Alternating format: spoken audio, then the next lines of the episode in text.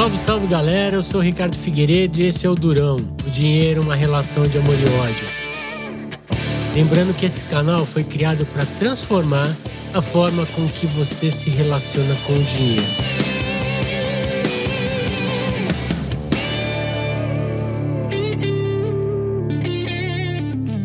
O futuro já começou. Esse episódio é importante para que você entenda o porquê da importância de uma liberdade financeira. E é isso que nós vamos buscar juntos.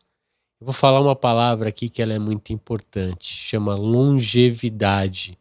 O que, que é isso? As pessoas vão durar mais. Se as pessoas vão durar mais, você vai precisar de mais dinheiro. Mas o que, que você precisa saber sobre o futuro? Em 2025, o Brasil vai ser o sexto país com mais idosos no mundo. Qual que é a razão desse aumento de expectativa de vida? Avanço na medicina, acesso à população a serviços de saúde, campanhas de vacinação. Não vou entrar nas polêmicas de vacinação agora de pandemia, né, de Covid. Eu estou falando daquelas vacinações corriqueiras. E é claro que isso faz com que as pessoas adoeçam menos a mudança no olhar de tratar a doença e passar a tratar a saúde, buscar qualidade de vida, saúde física, saúde mental. E aí eu entro aqui também com a saúde financeira, que ela é primordial para manter o equilíbrio das outras duas. E aí a gente trata a prevenção das doenças. Isso tudo faz com que as pessoas vivam mais. Taxa de natalidade, por exemplo, é, é, é uma coisa que vem caindo as pessoas cada vez mais não querem ter filhos. Ou se querem ter filhos, ter uma quantidade menor de filhos. A minha avó, por exemplo, tinha 10 irmãos. A minha mãe já era filha única. E assim como ela, uma dessas, dessas on, desses 11 irmãos, é, alguns tiveram um filho, alguns não tiveram filhos, Alguns tiveram dois filhos. O máximo dessa geração que veio depois da minha bisavó teve três filhos. Então isso vai caindo e essa é um pouco a realidade do brasileiro. O que, que isso daí, por exemplo, é, pode atrapalhar você no futuro? O teu desequilíbrio, por exemplo, da aposentadoria. Hoje, e aí eu não vou entrar em política, polêmica, nada disso. Vamos falar um pouquinho de INSS. INSS é um pacto de gerações. Hoje eu pago para alguém receber, amanhã eu paro e passo a receber porque eu tenho uma base pagadora que está me garantindo. A gente já vê um déficit enorme nessa, nesse quesito. E aí a gente tem que buscar soluções por nossa conta e risco. Em 1940, por exemplo, uma expectativa de vida do brasileiro era de 45 anos. Hoje está próximo a 75. Olha só a diferença. É, o meu bisavô, quando se aposentava, ele tinha que achar no máximo dois, três amigos para jogar um dominó e esperar ir embora lá para o andar de cima. Morrer, falecer, vir a faltar. Você que sabe como é que você quer chamar isso. Hoje não. Hoje você vê as pessoas se aposentando e continuam ativas. E aí, o que, que acontece? O, o benefício do INSS hoje, em sua grande maioria, e aí eu vou falar que deve atingir alguma coisa em torno de 70% da população, recebe de um a dois salários mínimos no máximo. E aí o que a gente faz? É, só para você ter uma ideia do, do, do, perfil do aposentado hoje no Brasil, apenas 1% se mantém com a aposentadoria, 25% continuam trabalhando, 46% dependem de familiares e 28% dependem de caridade. Olha só, guarda aí. 1% apenas dos aposentados se garantem, se mantêm. Junto a isso, existe uma outra situação que ela acaba sendo muito engraçada. Você fala assim, tá, Ricardo, mas 1% só se mantém, 25% continuam trabalhando. Essas duas, esses, esses 26%, hoje bancam 25% dos lares dos brasileiros. Ou seja, os aposentados eles são responsáveis por cuidar de mais ou menos 17 milhões de famílias. Esse número deve ter mudado um pouco. Mas é só pra gente ter a, a, a loucura que é isso. Isso me lembra um pouquinho a Grande Família. Não sei se você viu esse seriado na TV, que todo mundo, num certo momento, voltou para casa do Lineu. Então é isso que está acontecendo hoje. Os pais, né, estão recebendo de volta os filhos e os netos. Essa situação se agravou principalmente com pandemia, com perda de emprego e tudo mais. Mas já era uma situação que vinha crescendo antes de pandemia. Tá? Porque muitas vezes talvez a pandemia tenha bagunçado um pouco os números e a situação financeira do brasileiro. Mas tem muita coisa que já vem recorrente durante décadas, que é justamente por falta do nosso traquejo em, tra em trabalhar com o dinheiro, a nossa falta de educação financeira. E aí eu te pergunto: a gente falou de aumento de expectativa de vida e a gente falou de, de das pessoas perdendo a renda. E aí eu te pergunto, o que, que adianta você chegar com 75 anos, uma saúde de 30 e uma mesada de uma criança com 13 anos? Não dá, né? Não bate. E para evitar isso, é que eu tô aqui com você para dar esses alertas, dizer que o futuro já começou agora, é muito mais confortável para a gente viver o presente e ser um pouco displicente com o futuro, porque parece que ele está longe, mas ele vai chegar. Ele vai chegar. Eu não sei se te contaram, mas o futuro está chegando. Ele já começou. E se você não se preparar agora, lá na frente a conta não vai bater. E eu quero muito que você seja aquele 1% que se mantém com seus investimentos, com seus ganhos, com sua aposentadoria.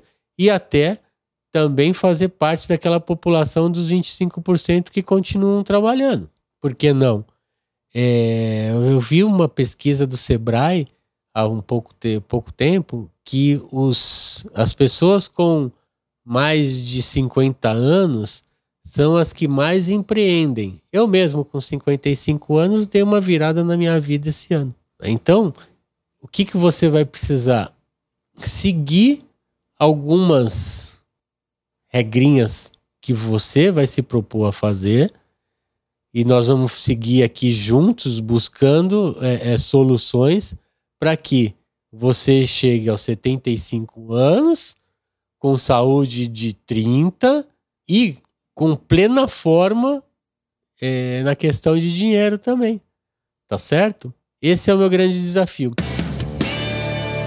Como que está acontecendo isso? Você fala assim, ah, mas não, não eu não vou durar tanto. Cuidado, cuidado. Você corre o risco de viver mais do que você está esperando. Eu vi uma pesquisa fora é, de lugares chamados Blue Zones. São locais, são cidades é, onde existem um grupo de pessoas centenárias fora da curva. É, Loma Linda, nos Estados Unidos, Sardenha, na Itália, Okinawa, no Japão, Nicoya, na Costa Rica, e Icária, na Grécia. Todos esses locais, eles têm um grupo de centenários acima da média.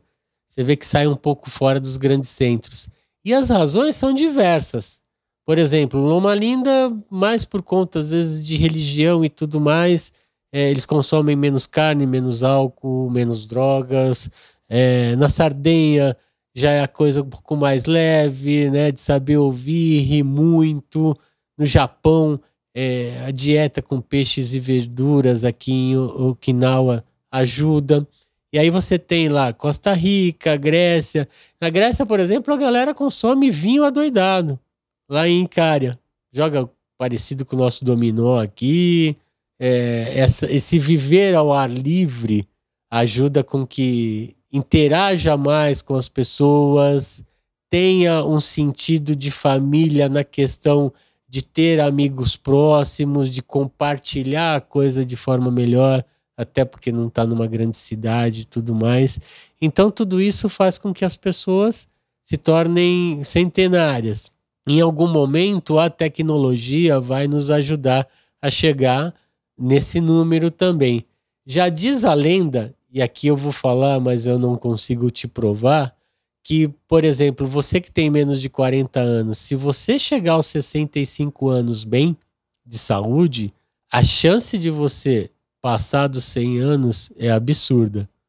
Tá? Então, essa questão de, de, de longevidade é, e o aumento da expectativa de vida vai chegar num momento que ela vai ser muito mais exponencial. E aí, eu convido você a repensar, voltando um pouquinho para o primeiro episódio, é, de alerta, que era aquela coisa do você tem um sonho, você parou de viver esse sonho, de construir esse sonho, volte.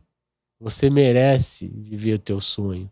E o tempo que você vai gastar vivendo o teu sonho, pelo que a gente falou aqui de longevidade, é muito grande.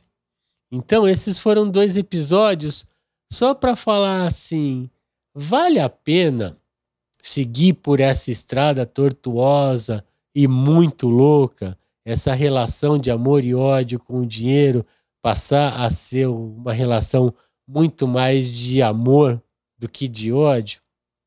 Vale a pena seguir essa trilha comigo? Eu espero que sim.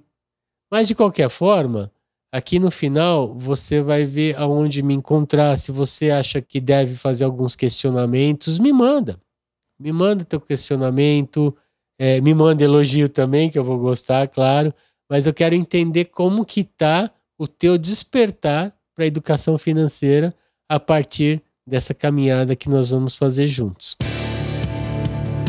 Bom, galera, hoje ficamos por aqui. Eu sou o Ricardo Figueiredo e esse é o Durão, canal que foi criado para transformar a forma com que você se relaciona com o dinheiro. Lembrando que o Durão escreve o Durão tudo junto, sem o tio. E aí eu gostaria muito que você curta, acompanhe interaja comigo nas redes sociais. Instagram você me acha como Ricardo Figueiredo.odurão.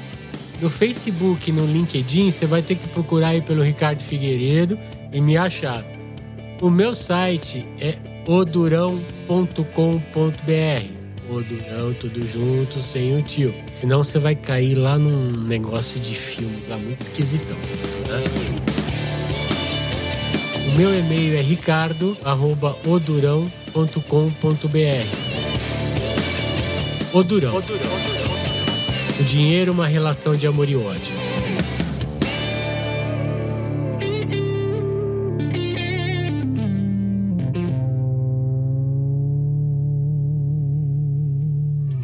Uma produção, voz e conteúdo.